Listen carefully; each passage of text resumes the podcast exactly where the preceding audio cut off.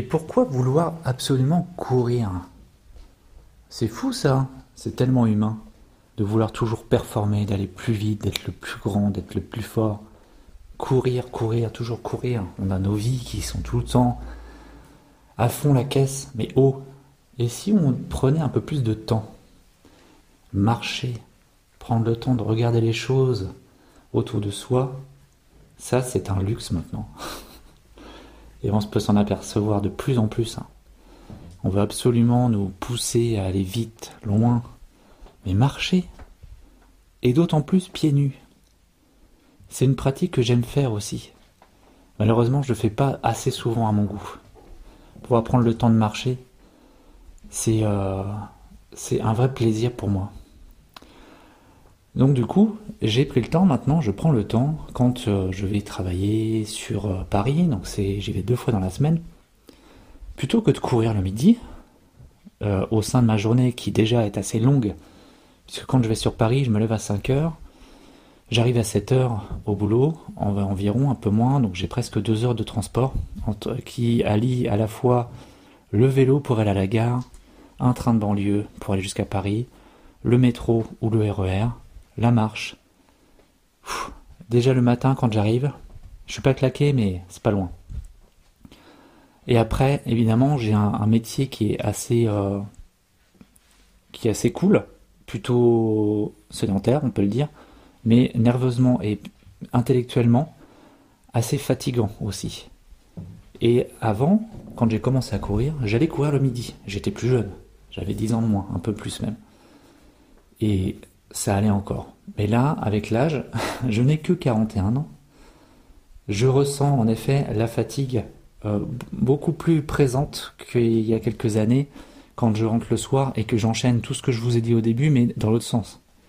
Donc ça, heureusement, merci au télétravail que je fais depuis 6 ans, bientôt 7 ans maintenant, qui m'a permis d'allier à la fois le plaisir de la vie personnelle, de la vie avec les enfants, de pouvoir les suivre dans leurs évolutions, leurs activités, et la vie professionnelle, où je garde, on va dire, deux fois dans la, semaine, un lien social avec mes collègues. Donc j'ai choisi maintenant le midi, quand je suis à Paris, d'aller marcher plutôt.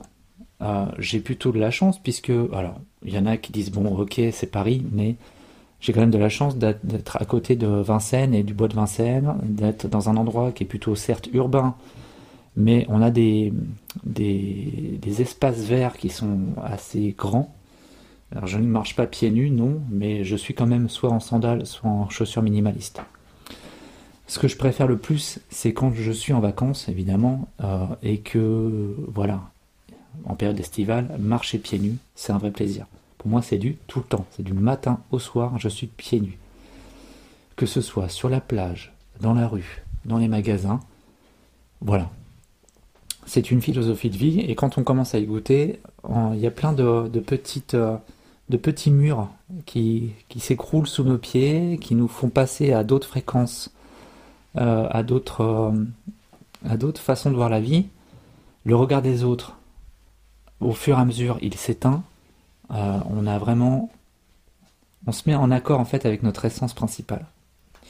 La marche pieds nus, c'est vraiment quelque chose de thérapeutique, il faut le dire. Il y a plein de bouquins là-dessus sur la marche, les bienfaits de la marche. Pourquoi euh, c'est une chose qui est primordiale dans un fonctionnement humain. On est fait d'abord, nous, les êtres humains, pour bouger. On n'est pas fait pour rester 8 heures assis sur une chaise, à être en réunion, à réfléchir à des documents, à... Enfin voilà, vous voyez très bien de quoi je veux dire, euh, quel est le sujet? Marcher. On est fait pour marcher. Et malheureusement, c'est vrai qu'il y a très peu d'associations de randonnée où on voit des jeunes. J'entends jeunes en, dessous de la retraite, qui ne sont pas en retraite. Quand on regarde dans la rue les personnes, les groupes qui vont marcher en rando, ben, ce sont des personnes qui sont en retraite la plupart du temps. C'est malheureux à dire.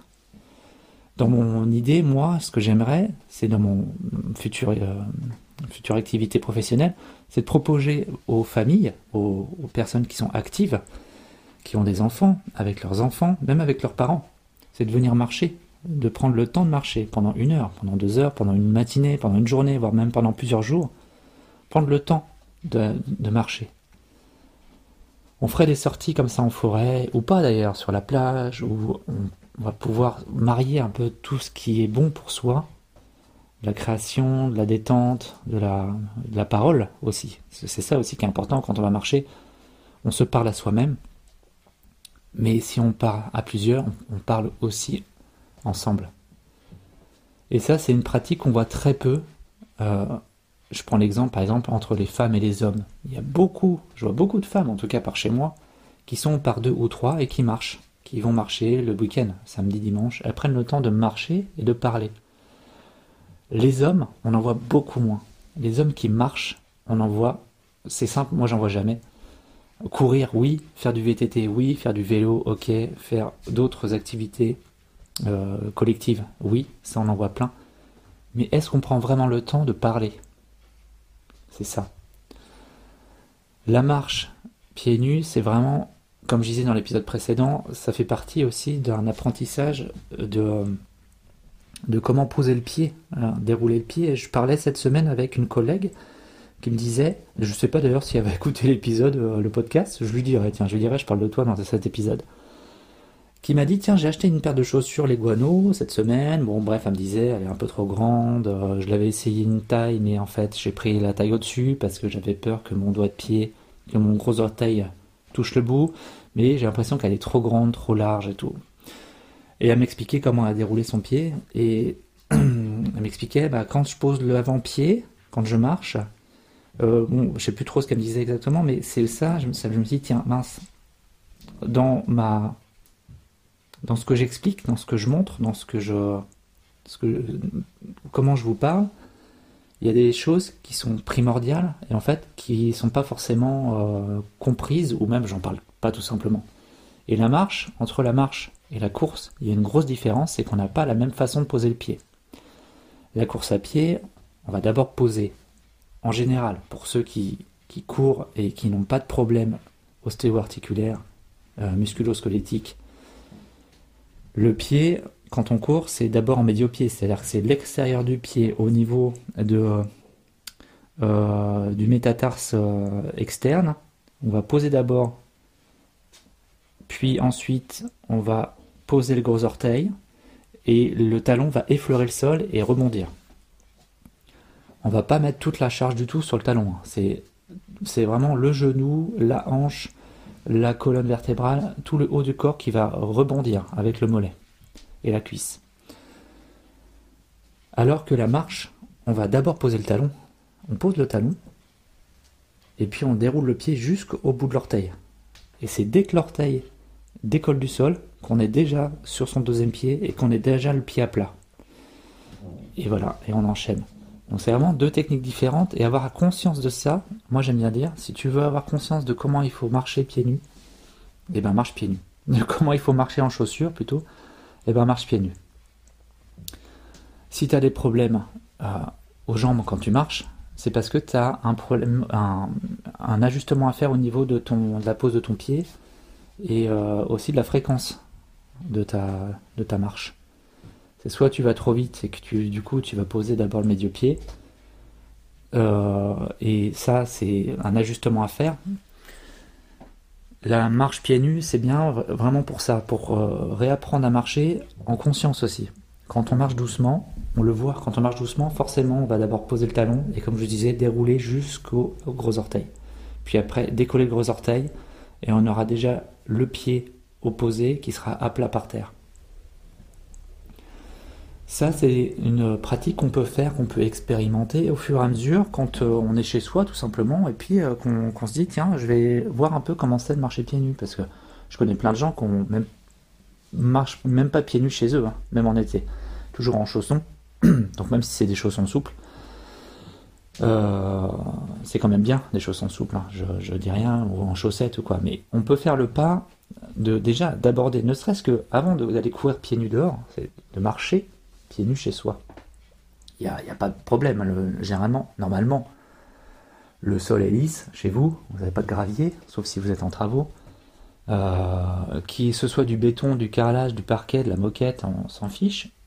Le, fait est de prendre le temps de poser un pied devant l'autre en faisant une marche douce lente et d'observer un peu comment votre pied se pose. Si votre pied se pose d'abord sur le médio-pied, c'est pas normal. C'est que vous êtes le soir et que vous voulez pas faire de bruit pour pas réveiller votre, euh, votre conjointe, votre conjoint ou vos enfants. Là, ça s'appelle la marche à pas de loup.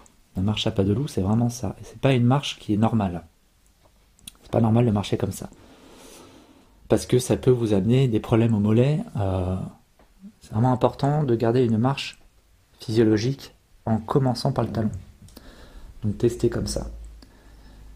Voilà, je voulais juste vous parler un peu de la marche, la technique de marche, euh, la technique d'appui. Ça, c'est euh, un point que j'aborde dans l'article qui est sur mon site sur la, sur la foule naturelle, la différence entre marche et course à pied au niveau de la pose du pied. Voilà, un épisode sur la marche. Et puis bah, le prochain, je ne sais pas encore. Allez, salut